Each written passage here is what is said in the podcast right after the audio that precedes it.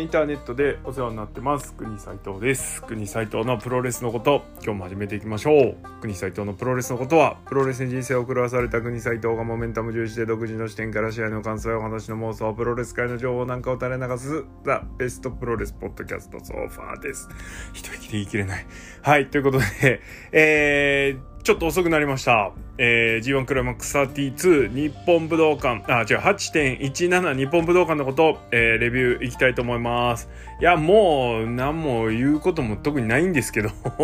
えー、やっていきましょ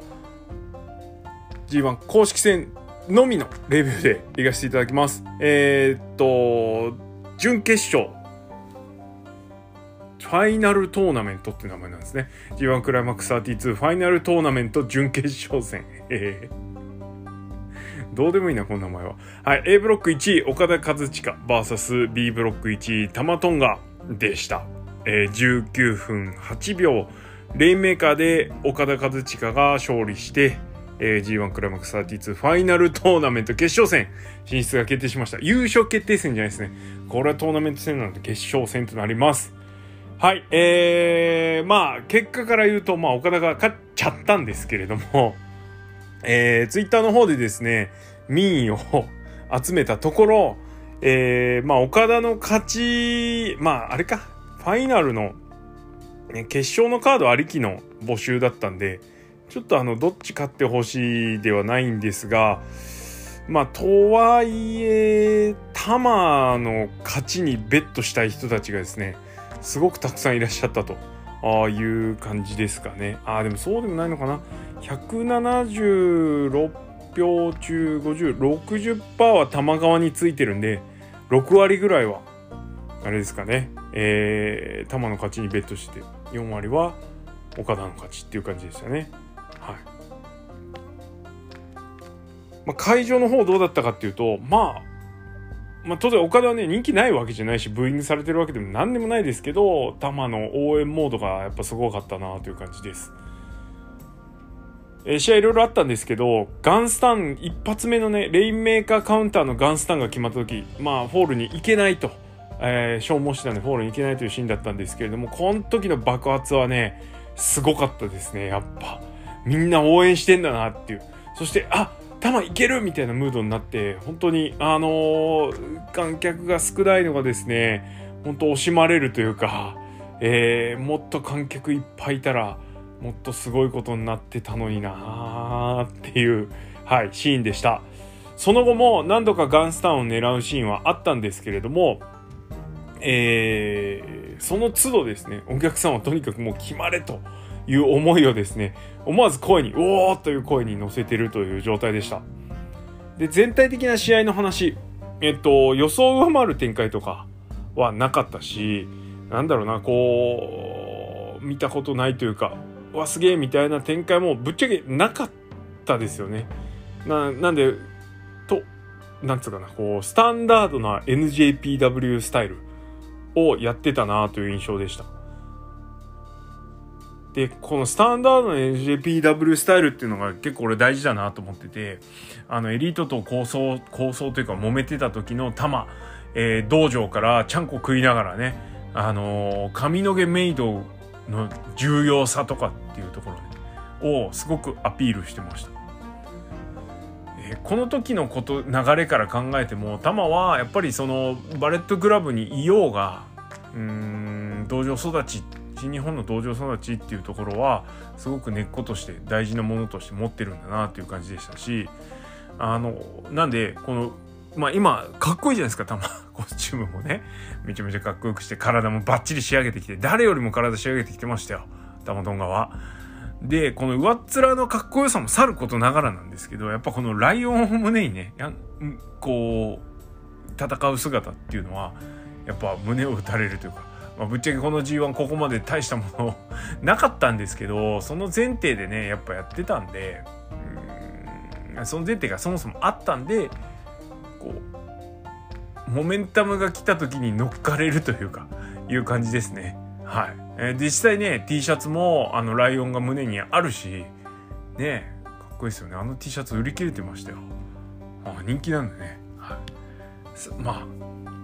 この日の会場のムードとか考えたらねそれ人気者にもなるわっていう感じですけどね。はいほんと素晴らしかったです、えー、なんですが最後はね岡田にやられちゃうというところでえっと一発目のガンスタンをヒットしたシーンがですねえー、あのなんだ岡田ドライバー。英語実況ってあれランドスライドって言ってるんですよね。で、この、あのー、岡田ドライバーからのレインメーカーを切り返したんで、いわゆる勝ちパターンの切り返しだったんで、めちゃめちゃ湧いたというのはあります。ただ、岡田は今、その上に、あの、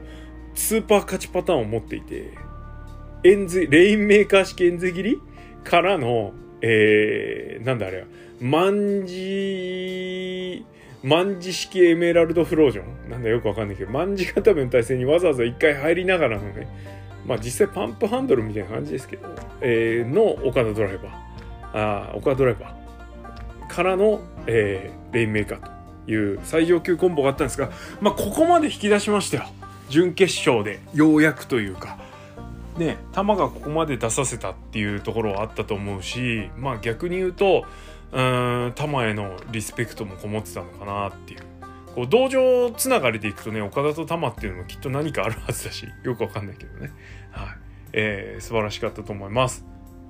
え多分負けちゃって非常に残念だったんですけどもめちゃめちゃいい試合見させてもらいました、えー、これからも球は続いていくとは思いますが思いますがです。あのこの日の岡田とでかい舞台ででかい試合をしたっていうことはタマトンガにとって非常にマイルストーン的な試合になるんじゃないのかなというふうに思いました。あもう言い忘れちゃったけどね。前日のバックステージコメントも最高でしたね。素晴らしかったです。はい。で次えー、です。はい、えー、岡田進出しまして次の試合メインイベントです。えー、ファイナルトーナメント準決勝。C ブロック1位内藤哲也対 D ブロック1位ウィル・オスプレイは20分23秒ついに出ました。ストームブレイカーでウィル・オスプレイが勝利。ウィル・オスプレイがファイナルトーナメント決勝戦進出となりました。こちらも支持率の方は、えー、オスプレイの勝ち内藤の勝ちがですね24%これはもう国斎藤タイムラインだからですね。でオスプレイは78%の支持率ということですごかったですねこれは。はい、中でもタマオスプレイが見たいっていう人が44%なんでいかにこう一般的な民意と離れてるかっていうところはありますけどね。あのスーパー J キャストが同じようなあの募集しててちょっと最後見切ってないんですけどやっぱ圧倒的に岡田内藤が多かったですね。うんやっぱそうなんだなって感じもするけど。はい。えー、ででですよ。この試合はまず何よりも、えー、新日本プロレスが寝かせに寝かせた、えー、対戦初対戦です。いやーねなんで、まあ、期待が膨らむし当然オスプレイのベストバウトマシーンというねフィルターを考えるとどうしてもやっぱり思い出すのは同じようなシチュエーションね2016年 G1 クライマックス実質準決勝だった内藤哲也対ケニー・オメガです。えー、比較してしまうと、比較するのはちょっとどうかなとも思いますが、比較してしまうと、えー、やっぱあっちの方が圧倒的に、うん、そうだな、2段階ぐらい上の試合ではありました。が、が、だからといってすごくない試合だったかというと、そんなこともなくという感じです。えー、オスプレイが前日ね、えっ、ー、と、こちらのプゴトのレビューでも話しました。7割5分ぐらいかなっていうとこだったんですけど、この日のオスプレイも、ぶっちゃけ8割か8割5分ぐらいの感じじゃない？あのー、出てない、まあ技がね、多くて、しかも 技多い上にあの攻撃力が強すぎてこう全部技出せないっていうのはちょっとあるかもしれないですけど、えー、でもまだまだねコーナーからの飛び技ピッチェリオぐらいでしょ。ねシューティングスターも450も出てないし、えー、場外弾も出てない。プランチャーしてないしサスケスペシャルも出してないでしょ。ね。オスカッターも不発だったし。いやそう考えるとねオスプレイの手も手駒の余らせ方がえぐいんすよ。それでこの試合内容ってことは、ね、どんだけっていう。オスプレイのポテンシャルの凄さをねこう改めて感じずにはいられない試合でした。すごい試合だっただけに。ねというとこです。で対する内藤に対してねまあタイムライン支持率も低かったしまあ俺個人の支持率もそんなに高くなかったんですけどまあ岡田そもそもの予想が一番最初に1億にさいとまあ岡田オスプレイでしょって多分言ったと思うんですよ。多分ね。でまあその流れになったしこの4人の組み合わせだったら一番面白い試合になるのは岡田オスプレイなのは間違いないんで。まあなんで消極的ではありますけどこのマッチアップっていうのは別にいいかなっていう。オスプレイの勝ちもまあ問題ないしね。っていうとこだったんですけどですけど試合序盤でですね試合序盤というか前半戦かな。で結構内藤の危うさが出たんですね。でこの内この G1 で内藤はコーナーミサイル失敗したりとかあとやっぱ動きがおぼつかないシーンがすごく多かったりとかあとやっぱりちょっとどうしても気になっちゃうのはデスティーノのランディングが安定してないというかいうところがあって結構そういうところは気になってたんですけど生で見てね。で本当序盤の序盤ですよね。えっとあの相手をコーナーにこう置いてネックブリーカーした後にえー、アームホイップしてで自分バックステップしながら相手の後頭部にドロップキック入れるやつ。あのバックステップの瞬間にあの内藤が中腰の状態から踏ん張りきれなくて立てなかったんですよね。でちょっとツツツツツとなんとか挽回しましたけどうまく立てなかったっていうシーンがあって。ここがね結構なんか頑張れっていう気になっちゃって。あの試合いい試合を見届けるっていうところもそうなんですけど、まあ、それと同じぐらいこう内藤オスプレイ相手に走り切ってくれみたいな感じになっちゃって。その気持ちがなんか気が付いたら内藤頑張れになってるみたいな感じでしたねあのオスプレイ勝てっていうモードにはまあ、試合中あんまりなんなかったというか逆に内藤頑張れみたいな内藤走ってくれっていう風になっちゃいましたがなっちゃいました。はい。えー、ただただまあねいろいろトータルで考えるとやっぱどう考えてもやっぱそれも含めてねオスプレイ勝ってもらった方が良かったんで、はい、あの最終的な結果に関しては全く不満なしです。はい。ということでオスプレイ勝ちました。あーなんだろうなグレートマッチ一歩手前あでもなすごい試合だったんだよな。ちょっとねなかなか評価しづらいというかオスプレイの余らせ方を考えるとグレートマッチ認定していいのかなとかちょっと迷っちゃうところなんですけどいやーでもすげえ試合だったのは間違いないですあの、G、ザ G1 っていう試合でした、前の試合がスタンダードだっただけにこの動きの激しい試合っていうのも非常にコントラストがあって良かったと思います。でだこれで決勝戦が岡田和親ウィロースプレイになりました。えー、ウィロースプレイも言ってましたが7度の対戦で6回しか勝ってないと。勝った1回は一昨年の G1 で、えー、っとユナイテッドエンパイア決戦の時ですね。グレートオカンの手助けありきという流れだったので、えー、実質、えー、正攻法では一度も勝ってないということです。まあオスプレイもそれは認識してたし、えー、それから試合後のプロモでも、えー、そのことを強調をしていました。で歴代えーと、いろんな人が岡田越えをしていくのを自分は目の当たりにしていて自分はまだそれができてないということでこの一戦に対するドラマ性を非常に高めてきてました前日のタムもそうだしこの日のオスプレイもそうなんですけれどもその一戦に向けてのこう高めるこうプロモーション能力っていうのが非常に長けてるというか自分の言葉でね、えー、盛り上げてるというところで本当に素晴らしいと思います。えー決め台詞でなんこうみんなが大好きな決め台詞だけじゃなくて、そこにね気持ちとか魂的なものが乗っかってるっていうのがやっぱりあのこちらが盛り上がる条件にはなってくるかなっていうところでその辺ねジャパニーズレスラーズが全然できてないのでね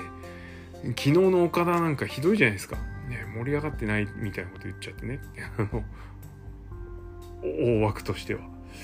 それはお前らだろその仕事はとかちょっと思ったりしちゃったんですけど。まあ、本当頑張ってほしいなと思うし、こういうプロも聞くと、まあ、オスプレイ行けよってなるんですよね。ただ、ウィロースプレイには多くの障害が残されていますと。えー、これまでの新日本プロレスの慣例を考えると、えー、優勝は岡田和親。はい。です。断言できるレベルで、えー、諸条件確認しておきましょう。ウィル・オスプレイは G1 クライマックスを優勝できるのかということで、はい。え、まず US ヘビー王座をウィル・オスプレイは持ってしまっていますタイトルホルダーは、えー、リーグ戦で負けた相手との防衛戦が残りのねシリーズで待ってたりするのでこれなかなか厳しい。えー、デビッド・フィンレイはもうすでに挑戦を表明してるしただ試合後コメントでね優勝してもらって権利書もかけてもらおうじゃねえのみたいなこと言ってたんでこれはちょっとほなんだろう補足はできてるというか、えー、その状況に対してカバーはできてるという状態ですよね。であともう一人高木慎吾分かってますただ高木慎吾も KOPW 持っちゃってるのでこれちょっとまたねじゃあオスプレイ優勝して権利商戦やんのかなっていう不安もついてきちゃいますよね。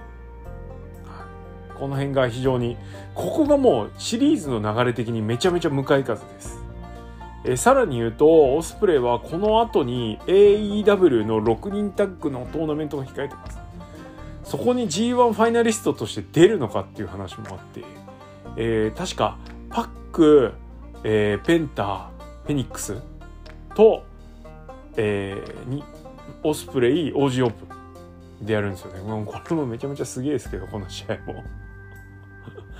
ねえ AW の出し惜しみのしないっぷりとねあのカードの持ちカードの幅の広さっていうのがねこうまた改めて浮き彫りって感じですけど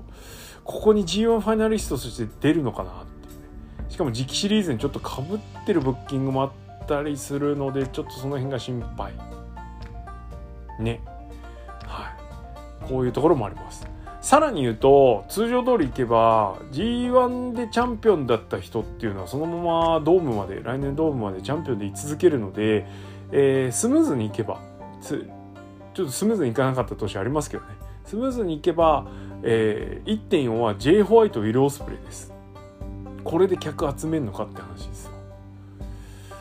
ただでさえお客さん少ないので、この辺もある。まあ1.41.5やるんだったら内藤の力借りたりっていうお金をどっかでかませたりとかっていうのもできるかもしれないし AEW との戦いっていうのもあるから、まあ、AW の戦い考えちゃうとねどうしてもオスプレイはね誰もがケニー・オメガ戦がちらつくわけで。そうすると IWGP 行かなくていいじゃんみたいな感じにもなる。いやーほらね。ということでこんだけですねこう気になるポイントがいっぱいあるわけです。ウィル・オスプレイの優勝に対しての疑念というかね障害というか。これを全て吹っ飛ばしてウィル・オスプレイは優勝することができるのか。いやーほんとね、まあ、あとほら日本式じゃないけど。岡田選手出産おめでとうみたいなご誕生おめでとうございます。まだ生まれてないと思うんですけどご祝儀システムあるじゃないですか。この辺全部ぶっ壊してほしいですよね本当はい。さらにはですね追加するともう一個あってえっ、ー、とオスプレイは試合後のプロモで、えー、ベスト・オブ・ザ・スーパージュニア優勝してる IWGP ジュニア取ってる、えー、ニュージャパンカップ取ってる、えー、ネバー取ってるブリティッシュヘビー取ってる IWGPUS 取ってると。であと1個取ってないものがある。ね、えー、G1 ってことなんですけど。この試合後のバックステージでインフィニティストーンはあと1個で集まるんですで「I'm inevitable」って言ったんですよ。いわゆるサノスがあのねの決め台詞ですわ。私は避けがたきものだってやつです、はい、いやそれって負けフラグっていうね。サノスが一番最後にそれ言った後に、えー、アイアンマンにやっつけられてますから。岡田アイアンマンコスチュームみたいな。つながりすぎているというね恐ろしさよ。まああの岡田がアイアンマンだともしねアイアンマンだとしたら、まあ、岡田あのサノスやっつけたと死んじゃうはずなのでそう考えるとこ